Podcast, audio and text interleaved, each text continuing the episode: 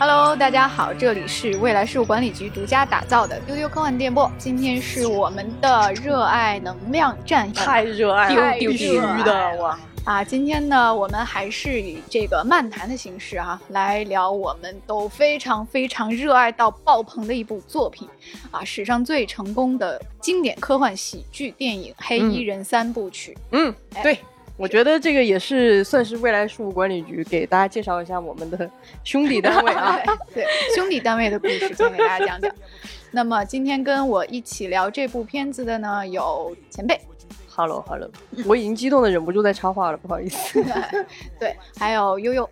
大家好，因为这个片子呢，对我们来说太特殊、太重要了。怎么说呢？它在我们心目中可以说是超出了喜欢这种情绪吧。对啊，嗯呃已经不仅是喜欢这么简单了。为什么我们叫未来事务管理局以及我们各位主播都是特工呢？同学们，是是是兄弟单位啦，是是，哎，就是说他这个亦有借鉴之处，但是哎并非抄袭或者模仿啊。哎，是的，都是管理未来某种超出想象的神秘事物的，啊、看似官僚古板，其 实别有洞天的 神秘机构。我们也没有很官僚啊。有有有有呃，你看你这个年轻的这个小特工啊，我就要批评你了。哎呀，所以说一提到这部电影哈，多多少少都觉得是一部都不能说是科幻片儿了，有点像是在看现实主义题材的职场剧，是吧？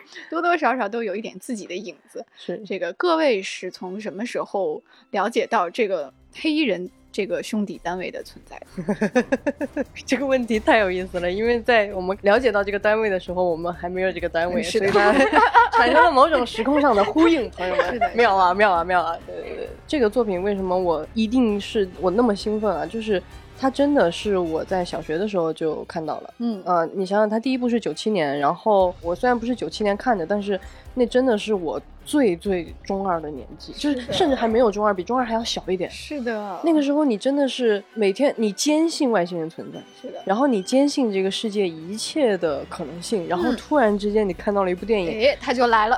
它里边儿 就是那种 mind blowing，呃，对，这个所以后来成为未来十五管理局的 就不奇怪了，对不对？对。对。那我们比较年轻的特工悠悠是什么时候看的这部片子呢？呃，我看的确实是比较晚，我是过了那种中二的年代，哎呀，而且我也过了想当那种对抗外星势力的秘密特工的年龄。哦是吗？就你你高中就已经放弃了这个这个这个梦想了？我我现在有人跟我说我还愿意加入呢。而且我当时已经读过大量的科幻了，所以黑衣人在我看来其实是比较俗套，就每一个梗他都如此的熟悉，但是并不乏味，而且他让我这个成年人的中二魂熊熊燃烧了起来。那那船长呢？其实特别说到点子上，悠悠说的这个，嗯就是我也是很大之后才看的。嗯，首先它已经是一个有四分之一世纪历史，四分之一世纪。这么一说，确实好老是一个。二十五年前的科幻片了。Oh my god！难以想象，难以想象。你想一下，这中间 Oh 荧幕上出现了多少经典的、难忘的科幻作品？是的，嗯是的，是的。但是重点是在我们长大成人之后，阅片无数的时候，再看这部作品还是特别喜欢。对，嗯一种非常神奇的魅力。嗯，是的，它是一部我每看一遍都要更感叹一层，说它是怎么做到的一个，哎，真的，对吧？嗯。好的，所以今天呢，我们就来漫谈我们到底有多么喜欢这部片子，它到底有多少精彩之处。先讲一下剧情吧。那悠悠先给我们说一下，它讲了一个什么样的故事？黑衣人的故事讲的就是，其实地球上不只有我们人类啊，还有很多外星人生活在我们中间。所以地球上就成立了一个星际移民局，也就是这个黑衣人组织。那他们专就是专门处理和外星人相关的事儿。嗯除了他们要解决外星移民的那些琐碎的日常生活，帮助他们伪装和融入地球之外呢，那他们还要当然也要阻止邪恶的外星势力入侵地球。对，嗯，对，所以我们这个主角威尔史密斯，他饰演的就是一个非常普通的警察，但他机缘巧合的加入了普通的警察，好，他好厉害。警察中的佼佼者。一个一个平平无奇的威尔史密斯啊就加入了这个黑衣人组织，他的代号是 J，然后他和另外一位传奇的人物 K 成为了搭档。那么黑衣人三部曲讲述的就是这一对好搭档处理各种危机的故事。嗯，是的，他们没有名字，只用字母来做代号，探员 A B C D E F G 啊，一直到一直到 Z。对，然后呢，主要就是这个传奇搭档探员 J 和探员 K，、嗯这就是一对师徒啊。嗯这个汤米·李琼斯演的是师傅，就是王牌探员 K，、哎经验老道。哎呀，哎，然后他收的这个徒弟呢，是一个当年威尔史密斯就是那样一个愣头狂青啊狂拽酷炫的 对愣头青，然后挂着金链子，穿着很嘻哈的衣服，然后就给招进来了，然后师徒二人解决各种事件，就是这样一个片子哈。他当年的成绩有多么的亮眼呢？嗯，看一下他三部曲的票房，第一部十六亿美元，九七年全球盈利第三多的电影。哇哦，哎，我不知道他当年票房这么好，哎，是的，然后嗯第二部呢，四亿美元，稍微降了一点。降了一点点。第三部又回升到了六亿美元，嗯，也就是三部曲加起来全球超过十五亿。嗯，嗯对嗯同时呢，它也是史上影视化最快的一个漫画。哎，对，它呢是有原著的，但是呢，很传奇的是，这个原著是名不见经传哈，它作者叫坎宁安，对很确实不太知道很陌生的名字，这个对吧？对是一个田纳西人哈，对一个看着奥秘长大的阿宅。是的，你看一下他的经历就知道他为什么能写出这样的故事啊。当过州政府办公室的公务员，哦，恍然大悟，他还干过工厂的保安。哦，太合理了，Oh my god！就是当年他这个漫画卖的其实并不好，所以他就做这些政府的公职人员啊，哦然后写了一个这个官僚机构的故事。啊，太合理了，太合理了。结果呢，这个漫画出来七年之后，很快就拍了电影。哦，那在那个年代确实是非常快乐，因为其实那个时候大部分的漫改还停留在比如说呃 DC 的经典或者那超人什么蝙蝠侠，但那些嗯也都是要经过时间的考验的。对，同时它还是这个，可能是别说在科幻史上，可能是影史上最能打的三部曲之一。嗯 各种意义上能打。对，嗯因为各种意义上能打，是是是，对打到外星去了。对，一般我们说这个三部曲的战线不会拉太长哈，就是大家想一下经典的三部曲，《指环嗯王》黑客帝国》一般不会超过十年，但是呢，黑衣人的三部曲横跨了三个年代：九零年代第一部，呃，千禧年第二部，一零年代第三部，中间隔哦了十五年。哦，还真是，我现在回忆了一下，也就是说，当年你还是个对看电影的时候还是孩子，三出来的时候你都已经有大了了孩子了。，呃，对对对对，这个倒倒没有，但是我理解这个意思。但我确实记得，就是黑人到第三部的时候，我有一种明显的觉得我已经很大了的那种印象，可能也是因为。就是你，你人生从小学到你上大学，那是非常快的一个年纪，嗯，对，就大到你的审美都彻底改变了，是的是的啊然后它嗯还上映了，而且这十五年中出现了各种经典的科幻电影，还它的成绩依然稳定的可怕。嗯，就是它的一是漫画改编，二三完全是原创的，啊，并且它的这个很惊人哎，是的，完全没有想到是，的，它的二三连续跟蜘蛛侠撞了档期，是是多比马奎尔那个版本的蜘蛛侠吗？应该是 可怕的战绩，可怕，可怕，嗯可怕！我其实是没有这些数据的背景信息，但是我有印象的是，黑衣人他诞生的时候，他是成为一个现象级的，是的，太现象级了。就是大家对黑衣人的那种惊叹、那种惊呼，真的是他打开了一种前所未有的在荧幕上没有呈现过的外星人的故事。你在后来再看很多的电影，它其实有很多致敬或者是。戏仿恶搞嗯黑衣人的点，就足以说明黑衣人已经成为了一个流行文化里面非常有标识性的一个作品。是的，但是后来那些作品也都没有能够超越它。那前辈给我们讲一下，这个导演巴里·索南菲尔德是个何许人也呢？哎，这个问题还真的是特别有意思，因为我们在对这期节目之前，船长突然问我说：“这个导演是谁？”我就满头问号。我确实以前没有注意过他，然后我就去查了一下他的履历，大震撼，大震嗯撼。因为我本来以为他会是一个大部分这种商业片的导演，比如说先从奇怪的小美剧先拍拍，然后拍嗯拍小 B 级片，结果我发现不是，他一直跟科恩兄弟合作，他以前是个摄影师，啊，然后他参加过科恩兄弟很多经典的作品，包括米勒的《十字路口》，包括巴顿·芬克。我看到的时候就有一种问号，全部变成了感叹号，就我很震撼。啊，因为其实科恩兄弟是我特别喜欢的导演，嗯然后他们的画面就有一种魔力，就是那种很平平无奇的日常，但是你就觉得很奇异。那个世界，他明明就是在拍一个人吃饭或者是一个房子的一个固定镜头，但是你就是觉得哇，那里面有一种奇怪的东西在流动。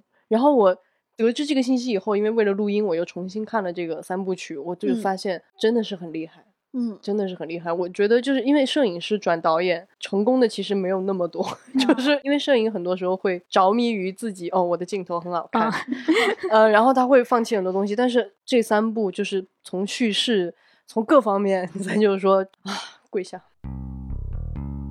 OK，盘点完了如此惊人的成绩哈，但是我们发现他的姿态却非常非常的放松。是的，嗯，是的，对，他是一个以小博大的典范啊，就是那种呃嘲讽一切戏谑一切，但是呢，他在那个时候又诉说了那样的一个宏大的主题，就是你为什么要仰望星空？嗯啊，你如何认识我们自己人类在宇宙中的位置？是的，对他整个基调其实就是 K 一开始在招募这当特工时候说的一句话，他说一千年前人们认为地球是宇宙的中心，嗯五百年前人们认为地球是平的，十五分钟之前你认为地球上只有人类。嗯，对对对，他这个世界观就是，哎，宇宙很大，你认为的真理不一定是真理。是的，嗯，咱就说这个仰望星空这么这么俗的一个事儿哈，是它的开头就是 K 跟一个比他还要老的老爷爷可能是 K 的师傅。对 对对，对应该是他的师傅去执行任务，但是老头儿明显已经是不太行了，然后呢，任务就失手了。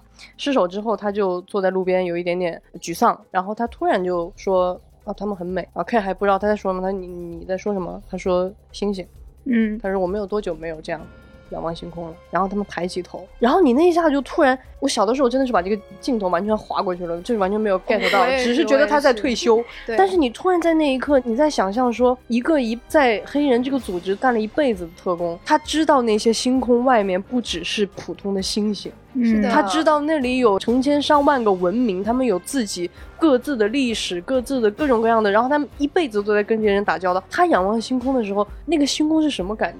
你知道，我甚至想起了在《三体》里边，罗辑因为想到了宇宙社会学这个很黑暗的定律，他不再敢仰望星空。而这些特工，他又是另一种对星空的感受。哇，嗯那一下我就觉得，这是第一部的刚开头。对，就是你们刘慈欣 老师啊，你们刘慈欣大哥 刘大哥说的那句“好的科幻就是啊，让你在那什么累了一天之后抬头看看星星，然后你发现星空不一样了。是是对是，嗯那句台词就是这样贯穿始终。第二部的时候，K 也退休了，那他也他被抹去了记忆。他当时已经不记得说自己曾经是一个让全宇宙的坏人闻风丧胆的人类了，但是他仰望星空的时候，他有一种神秘的向往感。就虽然他没有记忆了，嗯但是他的直觉还在，他就冥冥当中感觉天上的每一颗星星他都很熟悉。是其实就是因为他真的去过。嗯，所以虽然是喜剧，但是一上来给你一种淡淡的哀愁，就是干黑衣人这一行，就是一个打开你新世界的大门，你可以看到 galaxy far far away，、嗯你可以嗯认识来自宇宙的 final frontier 的生命。嗯但是你的代价就是你要放弃普通人的身份，你要孤身一人，你要隐姓埋名。是是嗯是是，我觉得这种哀伤也是小时候体会不到的。你小时候只被那个酷炫吸引了，我不知道大家有没有印象啊？这个电影在最早翻译的时候，它不叫黑衣人，它叫黑超特警组，对，就是 狂拽酷炫，就是那个年代特别特别那样的一种气氛。但是真的就是。你你现在在看，哎，我印象特别深，就是 K 第一次招募威尔史密斯要进去的时候，嗯还跟他在河边跟他谈话，嗯，说这个代价就是你永远就不能做一个正常人了，你要切断所有跟人类的联系，对，啊、去指定的地方吃饭，指定的地方生活，然后我们会改你的指纹，改你的身份，其实相当于他在这个社会不存在了。嗯，嗯，然后他说我让你考虑到天亮，嗯，我小的时候就会觉得考虑啥？Why？就是为什么要考虑？就是 say yes。然后我都印象特别深那个镜头，就他真的在那个河边坐了一整夜，嗯那个天空从傍晚然后黑下去，然后又亮起来，那个镜头我都深深的印在我脑子里十几年。然后这次看的时候，虽然我还是觉得不要考虑 say yes，但是你还是更理解了他背后所代表的那种，就他可能带来的那种有一点点忧伤的东西。我觉得这一点非常有趣，你看到了 K 身上这种痕迹，嗯嗯，他的那种情感的那种痕迹，我觉得这也是黑衣人非常有趣的一点。他没有把这种我们所谓的爱情的一些桥段，或者说这种有情愫的这样一些桥段，他其实没有很多的放在主角，也就是威尔史密斯身上，他反而放到了一个老头儿身上。哎，然后第一部里面，你就看见那个老头儿，你就想着他之前他刚刚说你不能有一切跟人类的接触，然后你看到他在一个工作的间隙，突然在电脑上搜索了一个女人的名字，嗯然后通过他们黑人发达的卫星网络，嗯他看到这个人在自家花园在劳作，然后他仰望天空，然后我就不得不说，汤米·李·琼斯这样一个影帝，他真的就是抬头纹都会演戏，是发际线都能演戏，就就那么一个镜头。我这次看的时候，我好感动，就是我以前这些地方都完全没有注意到，真的是的就是。你看，我觉得这就是这个电影厉害的地方，就是你整体感觉黑衣人是一个非常逗乐的喜剧，嗯节奏嗯。极快极爽，但是竟然就能够在这些短暂的可能半分钟的戏里边儿，他又把那种广度这样一个很狂拽酷炫的设定背后带给人的那种他个体生命的背后的那种可能带来的很丰沛的情感，哎，带了一点点，但是当你长大以后，你再看的时候，它就是那几秒钟，其实带给你的震撼会非常非常强，不亚于你在黑人里面看到说哦，世界之外还有世界，嗯的那种震撼。嗯我觉得这是黑人特别特别了不起的一点，他并不是我们想象中的一个特别浅薄的，只是为了屎尿屁插科打诨的喜剧片。对他那个入职宣言也特别的燃，这身制服是你最后一身衣服。嗯对世界嗯来说，你不存在，你的名字是无名氏，沉默是你的语言。嗯你不再是 system 的一部分，你会超越 system。然后他们戴那个墨镜也不是为了拉风，对对对对，而是为了隐藏和保护自己，因为他们工作的最后一步都是要掏出那个记忆棒，抹掉别人的 记忆。但就是你戴上墨镜就确保自己不会失忆，但是呢，总会有一天你会把那个记忆棒对准自己。抹掉自己的一切嗯哦哦。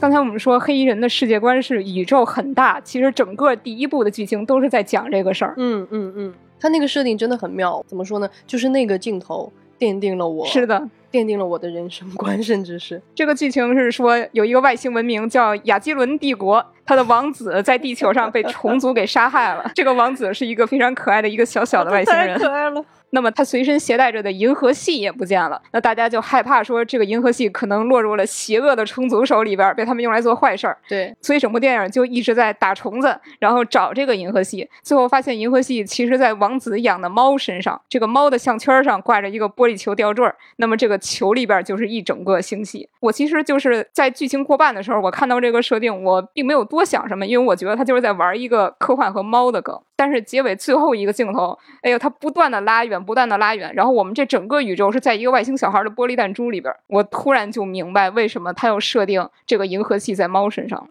嗯，对对对，它这个震撼感非常有趣。就是在我们的传统的观念里面，我们会认为对地球人来说，尺度是一个非常恒定的东西。比如说嗯地球有那么大，我的房子有这么大，宇宙比地球大，比如说银河系比太阳系大，你会觉得它是一个不断的拓展、拓展再拓展的。所以当他们在中间收到那个王子在死前给他们留言说啊，银河系在猎户座的 袋子上，对啊他们就完全不能理解，说这是一句完全不对的话，因为银河系明明就是比猎户座还要大。嗯那猎户座的袋子上面只有三颗星球，那跟你肯定听错了。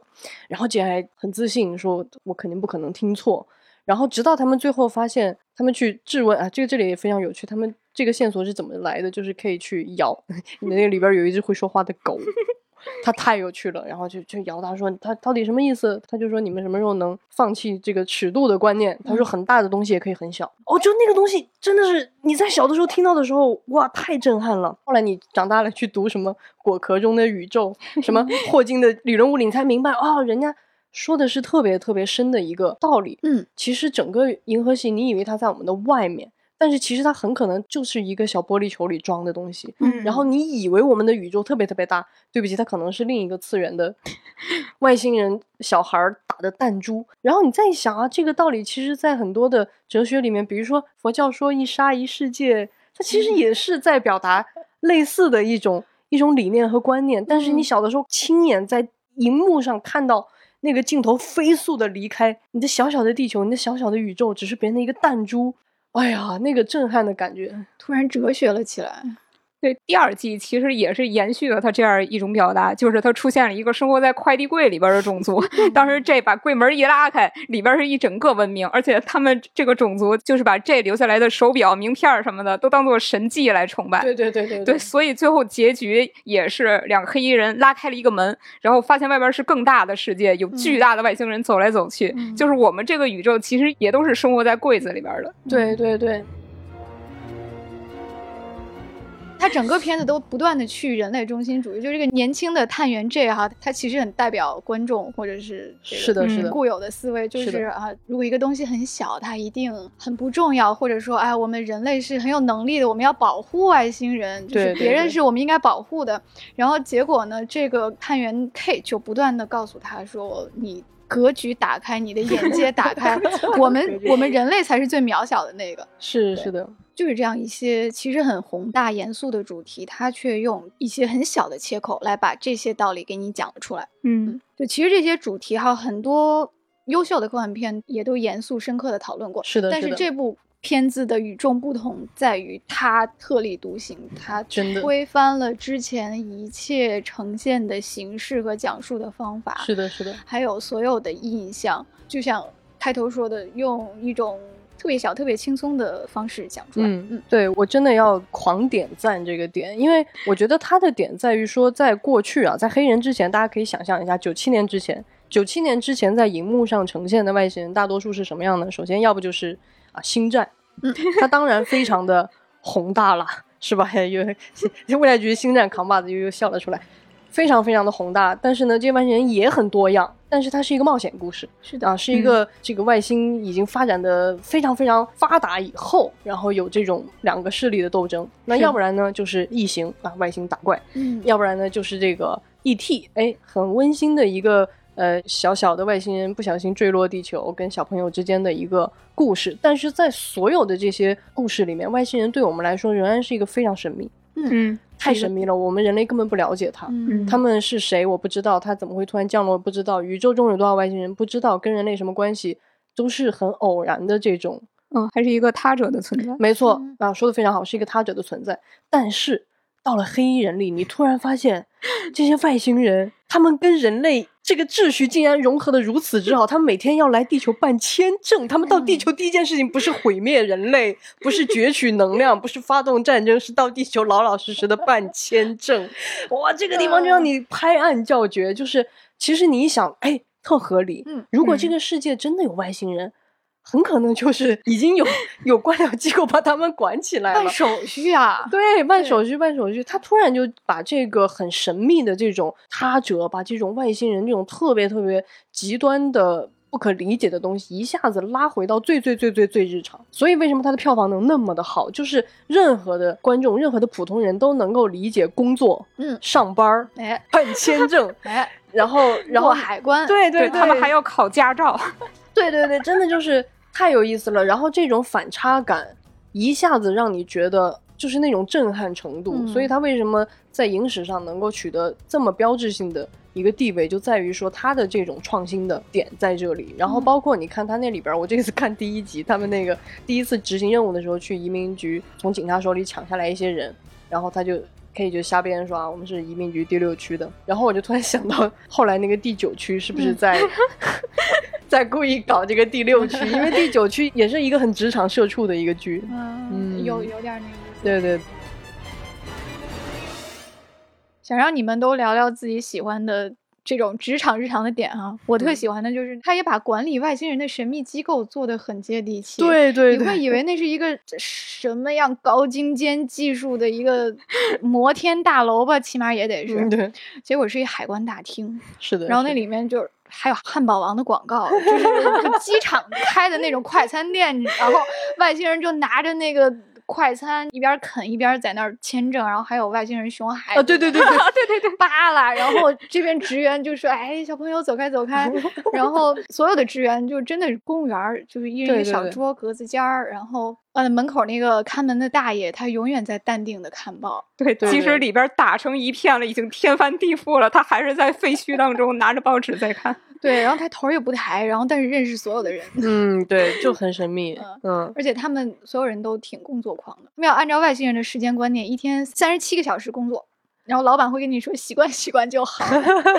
我觉得他那个官僚机构，我非常喜欢的一点，就是为什么我们说这个作品其实你看上去它是一个喜剧，但是其实它真的是在举重若轻。他把很多我们以前觉得特别大的事儿，可能在黑衣人里就是一个小玩笑，嗯，或者是一个瞬间。比如说我印象特别深，给我笑死了这次，就是那个王子被杀害以后。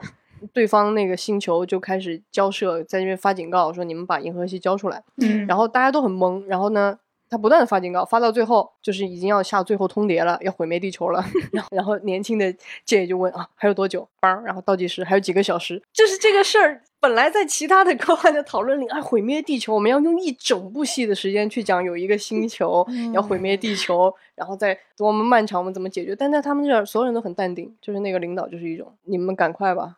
啊，看到没有？还有两个小时，地球要毁灭了，赶紧去把你任务做好。哎，干完了早下班儿。对，就是他就把这种特别大的事儿，就是化成说，就是你一个特工的任务，就跟 KPI 一样，就跟你今天有没有拯救地球，好像是一个特别特别看上去别人以为很大，但其实在他们的日常工作里真的很日常的一件事。但是这个又反衬出他们能力高超呀。。对，那么，这个掌管全宇宙形形色色外星人的这个官僚机构，哈，它所呈现的外星人是一幅什么样的景象呢？那叫一个五彩缤纷。我觉得这个片子其实让人很嗨的一点，还在于说它呈现的那个外星人的那种丰富，真的让你觉得嗯特别有趣。嗯，然后呢，这里就不得不给大家补充一个背景信息，就是这个片子的特效啊，包括视效概念设计是工业光魔做的，耶！嗯 就是这个全世界最喜欢设计外星人的 工作室，嗯，就明显感觉到他们处于一种玩嗨了的，真的玩嗨。了。而且他这个还不像那个。星战，因为星战你设计外星人，你多少还得给他一个世界观，就是比如说他们是这个星球的这对，个还种族的解释一下，嗯嗯那你还解释一下，这里边就是一种我玩嗨了，我啥 反正我啥都有，我就是给你展现一下，太有趣了。我我觉得大家可以分享一下各自特别喜欢的外星人。然后我我可以首先说一个，我真的特别喜欢的一只狗，就是它真的长得就是一个普通地球上的那个叫沙皮狗还是八哥犬叫什么？对，八八哥犬。然后一开始。你以为它只是一个狗，结果它就突然就说话了，嗯而且它说话就是那种特别美国街头那种 很平，然后哎 bro，bro 然后到第二集他还当上了特工，穿上了黑衣人的衣服，然后跑到那种现场啊，很很拽说哎 what's up，就 是就是你就觉得 天呐，太逗了吧？一个话痨真的太烦人了，连威尔史密斯都受不了的一个话痨。对对对对对对对，连威尔史密斯这样的话痨都会觉得很烦。我感到大震撼的就是，真的是再看一遍才体会到他的那种外星人的眼花缭乱，不是说有神秘博士这种。对不起啊，这此处不是拉踩，我只是说不同的呈现形式。神秘博士是一集讲介绍一个，对吧？是是，对但是黑衣人的丰富程度，说我数了一下，这个片子开场的前二十分钟出现了四五种外星人，啊，每一种都令你过目不忘。对他是怎么做到的？是因为我觉得不光是工业光魔的设计让你觉得视觉上特别新鲜、特别亮眼，我觉得它最牛的一点就是这些外星人跟他们本身，不管是他那个职业还是那个特长，都结合的特别好。哎，举个例子，对，对对对，比如说大家记不记得，就是在第二部里面，就是这个时候我们的 K 已经退休，成为一个平凡的人，嗯，啊，失忆了，在一个邮局工作，当那个地方的领导。其实他那个里面全都是外星人，然后有一个外星人，他长了大概有六七只手吧，嗯然后他在那个邮局就负责发信，发的特别快，唰分发啊，这个这个，你 一拉开柜子发现哦。他是干这个的。那个不就是我们都有过的那种脑洞吗？就是什么检票机里，哎这个你自动其实是 是不是有一个人？结果他告诉你不是人，原来是一个外外星人人。对对，其实这这个邮局里边儿，J 当时去找 K 嘛，然后他进了邮局的办公室，他遇到的是一个黑人工作人员，然后 J 拿着机器一扫，发现这哥们儿是外星人，然后 J 突然就开始跟他用 B-box 交流，就是这个黑人老哥他是一个 B-box 情人，真的太逗了。对他们俩交流之后，然后其他的工作人员突然就齐齐整整的把自己的头给摘了下来，然后就都露出了外星人的那个形态。对，对，但我其实是觉得这一段挺温情的，是的因为这些外星人都是 K 之前帮助过的，那么嗯 K 失忆之后，他们就来陪伴他。你想，一群外星人，然后他们竭力的伪装成普通人，就是想让 K 度过一个普通人的晚年生活。嗯，所以咱们前面说黑衣人，虽然他舍弃了姓名，还有你正常人的身份和生活，但是其实并不孤独。哦，呦呦呦，咱又突然 一煽情，这个让我差点没接住。嗯 对，其实我觉得这个里面更有意思的一点，不光是它给我们展现了地球上很多外星人的可能，就是它会让你特别确认一件事儿，就是你小的时候幻想过的，你觉得生活中有一些很奇怪的人，他就直接跳出来告诉你说：“哎呀，别想，都外星人啊，就是外星人。你你的怀疑一点错都没有。”乔治·卢卡斯是外星人，我我这个星战粉，我觉得很满意。对，就是我想说，就这个点，它里面还玩了一个梗，就是它把我们生活中我们非常熟悉的那些名人，嗯，他都告诉你，其实人家是外星人。嗯，比如说悠悠觉得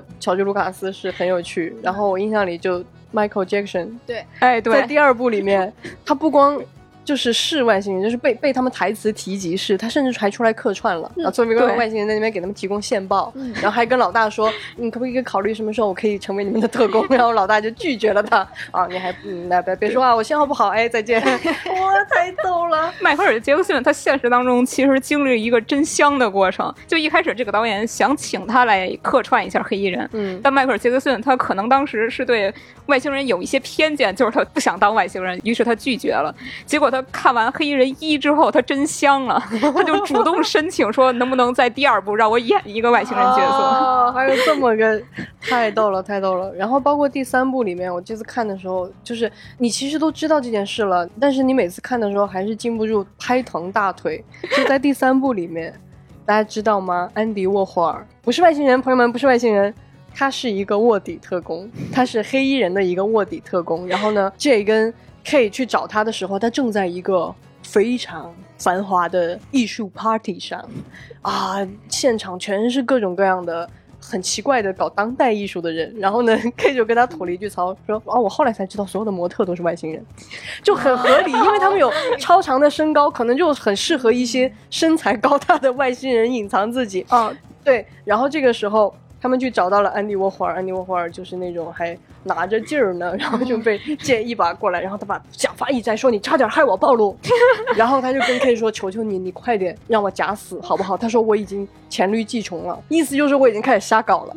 就你看出来，他们黑衣人其实。这里不是说他们真的不尊敬安迪沃霍尔，嗯或者是觉得他真的是在瞎搞，他们是用一种其实是大众不理解当代艺术，嗯然后大众会评价说这不就是瞎搞吗？乱搞，然后外星哎，这这这外星人才会搞出的东西吗？对对对看不懂。对，然后他就正儿八经的把你们说的所有话，我都正儿八经的放进来，我就用了。是的，哎呀，所以黑人在这个程度上真的是一本正经胡说八道的巅峰。刚才一说这些身材比较高大的模特儿都是外星人，我突然想起来，这里边姚明也是外星人呃，对对对对对，姚明、Lady Gaga，啊，史泰龙、贝克汉姆。你看这个里面，其实我觉得可以感受到这个主创的某一种观念，就是他其实很想告诉普通观众，就是也别太自卑。那些特别牛的人吧，咱就说确实是不是一个物种，嗯，咱普通人呢就过好你的人生就可以了。除了那些在世的明星啊，还有那些已经去世的大师啊，对对啊，对对他们没有去世哦，他们也都回母星了。人就是哎，那谁谁不是早就过世了吗？不是，他在那儿什么地方度假呢？对，也就是那些创造出伟大作品的天才大脑，其实也都是外星人。对对对，我我觉得这个点特别有趣，就你能看出主创借用这样一种很反讽、很瞎搞的一种，其实我觉得反过来，他其实也是在表达一种人类的谦虚，就是可能我们人类没有那么了不起，就嗯你觉得那些特别不可思议的事儿，可能嗨，嗨。就是就是外星人吧。嗯我觉得这这个这个态度，其实现在你重新去品味的话，会觉得其实非常有趣。它嗯不是表面看上去的那种在破坏，我其实反而感受到了它的一种温情。嗯我这次还感觉到这个这个外星人设定有趣哈，就是他故意有一种把你日常打碎的那种诡异感，嗯，嗯他故意做的比较视觉系，比较 cult。是是是就是是是啊，我 有一些不好的联想。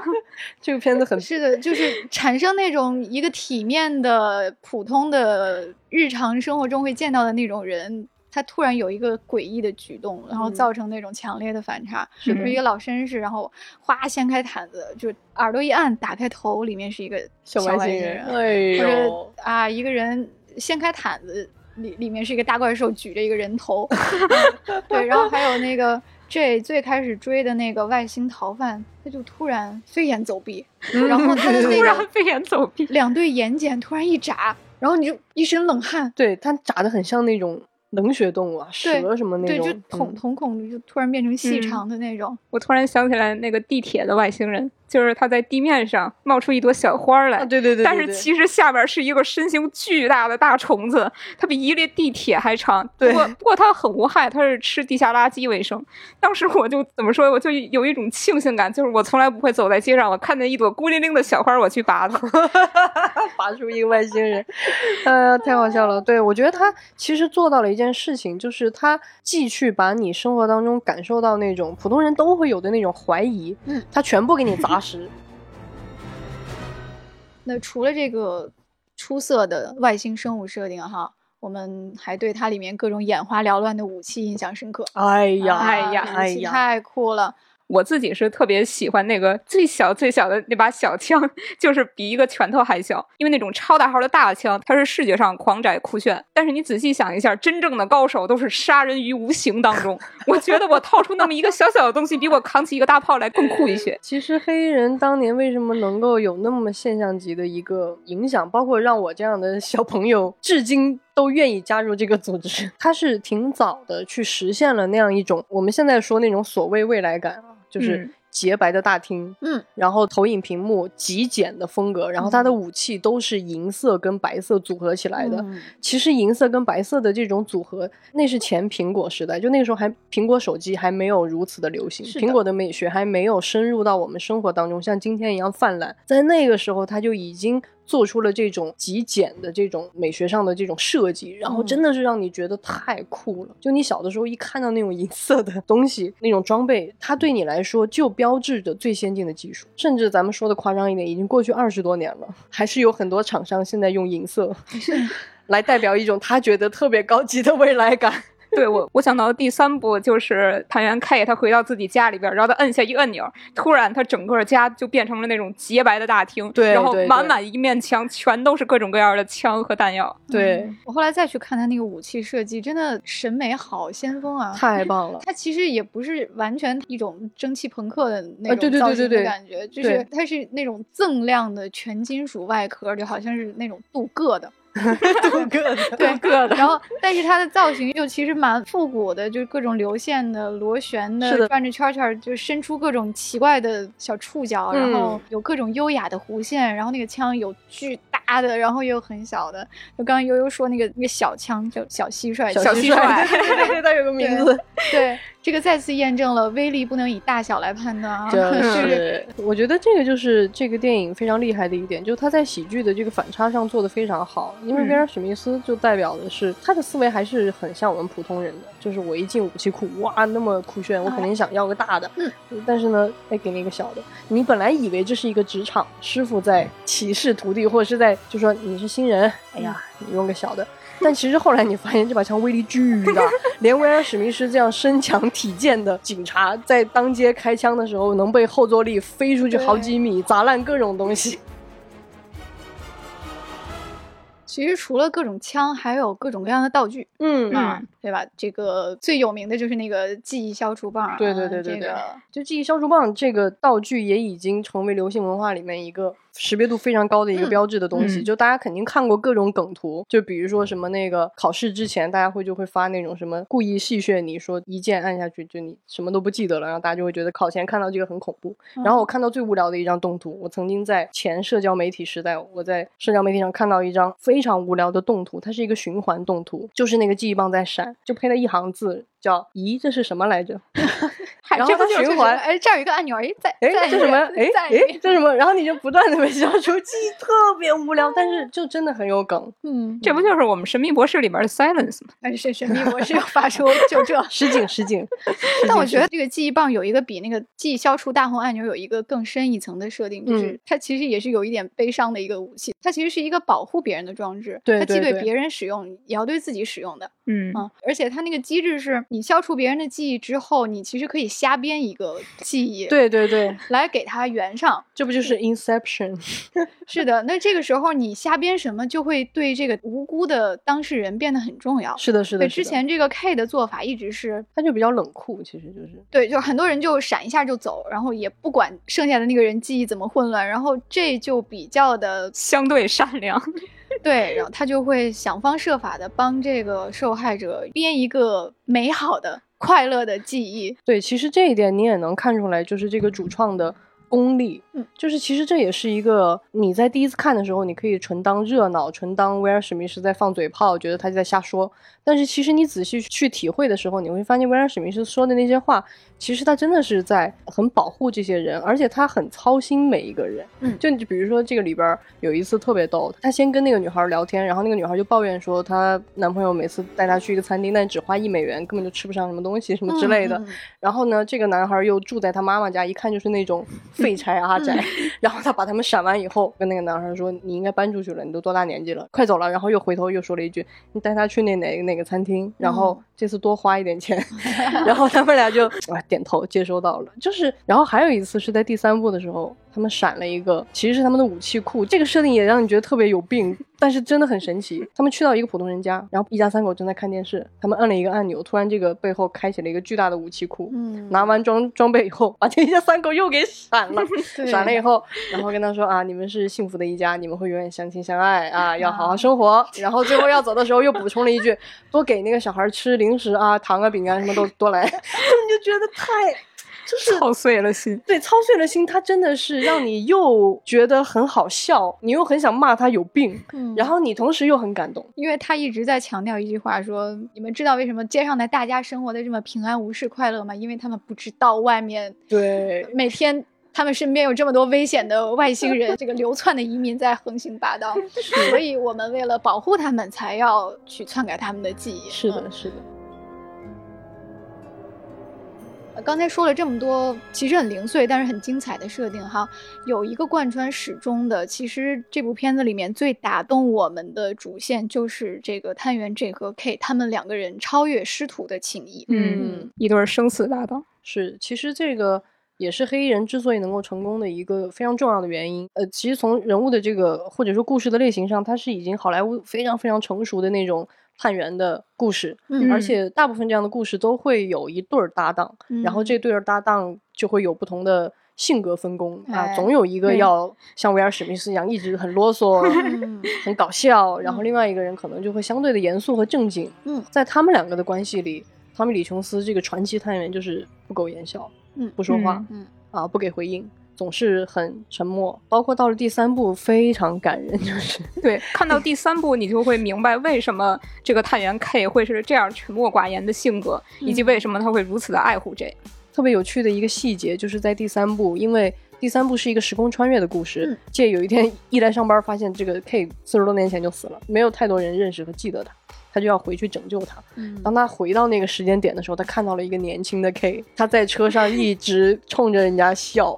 你你想想，威尔史密斯就几乎是花痴的那种幸福的，看着人家一直在那笑，看着那个看着有点毛。我说你这样一直看着我，我觉得很有压力，非常非常可爱。就是他们两个人之间的这种从师徒，因为包括到第二部也很有意思，他是做了一个反转。因为第一部到结尾的时候，老 K 探员说我想退休了，我不想干了，请让我失忆。但是呢，第二部的危机又不得不把他找回来，嗯然后他们俩就发生了一个反转，就是 反而是 J 在带 K 那种感觉，嗯在一开头。嗯所以你看到这两个人的关系的这种变化推进，包括他们之间那种很深的情谊，真的是现在看我就是每每泪目。那个泪点打的你猝不及防。对对对对，当年看一，的时候，师傅刚把徒弟领进门，嗯，你以为他们的广阔人生刚刚开始开师傅就跟你说。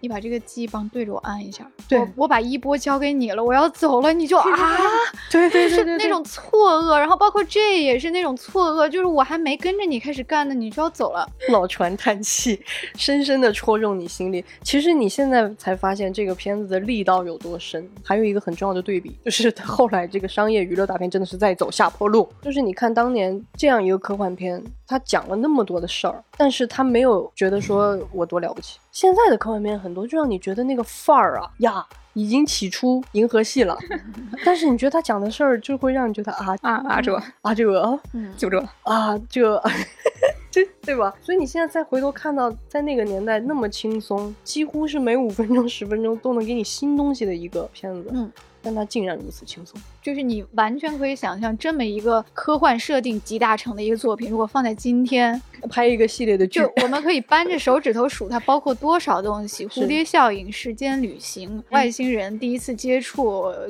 各种都市传说，对吧？阴谋论，对，还有太空战争，还有各种各样的宅梗，比如异异形里面的那个猫，对吧？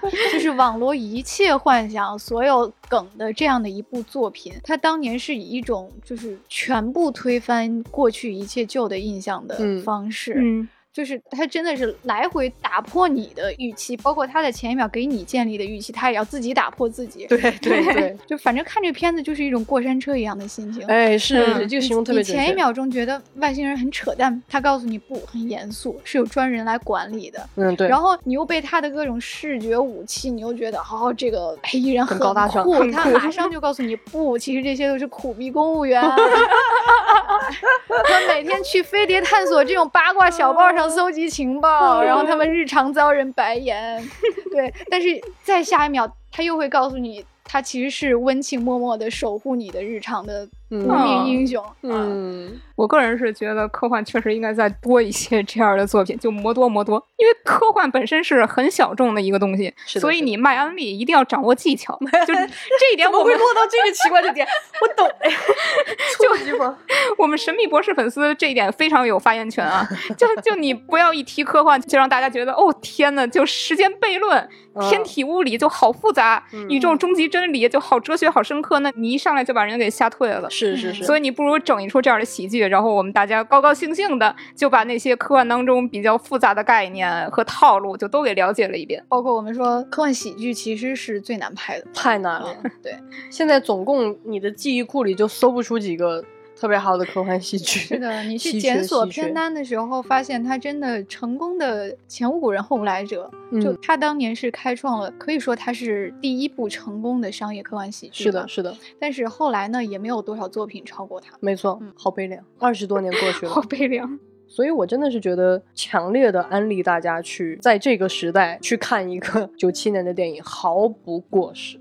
是的，你甚至会感慨说，啊怎么会怎么会这么好？真的是而且如果你对科幻没有那么深的了解，也毫不影响。我跟你说，这个片子的商业是为什么能成功？它的节奏太棒了，嗯，这才是真正的爽片，朋友们，真的、哎真的很爽，就是那种爽到就是你每分钟都在让你觉得很新鲜，你的新鲜感会从头保持到尾，嗯然后到结尾了，它还要再震撼你一下，刷新你一下，嗯，然后它保持了三部，嗯啊，贵了，然后你感动的痛哭流涕。对哎 他们两个的故事太感人了。对对对对对。啊，其实我们对黑衣人的溢美之词还有很多很多框哈。今天呢，我们就 浅安利一下。对，暂时按捺住激动的心情，就给大家安利到这里。其实这个电影要真的分析的话，每一部我们都可以单独讲一期。对对对，所以之后我们会安排啊。今天就先是从我们最喜欢的那些点抓出来，跟大家做一个分享跟安利。是的，今天留给大家的问题是你看过黑衣人吗？你是从什么时候开始看的？啊，如果你看过，你为什么喜欢他呢？你会如何跟别人安利他呢？欢迎给我们留言哈。或者如果你还想听我们深度的来解析这三部曲到底成功在哪里，他用了多少精妙的手法呢？也欢迎留言告诉我们哈。对，反正今天就是个目录啊。如果想听 想听详细内容，请多多留言解锁。是的，今天是个索引，就是神秘机构的档案的第一页哈。对，那本期节目就到这里吧。那各位的特工要跟观众们说再见了，拜拜，拜拜，拜拜。欢迎去了解未来事务管理局的兄弟单位。黑超特警组。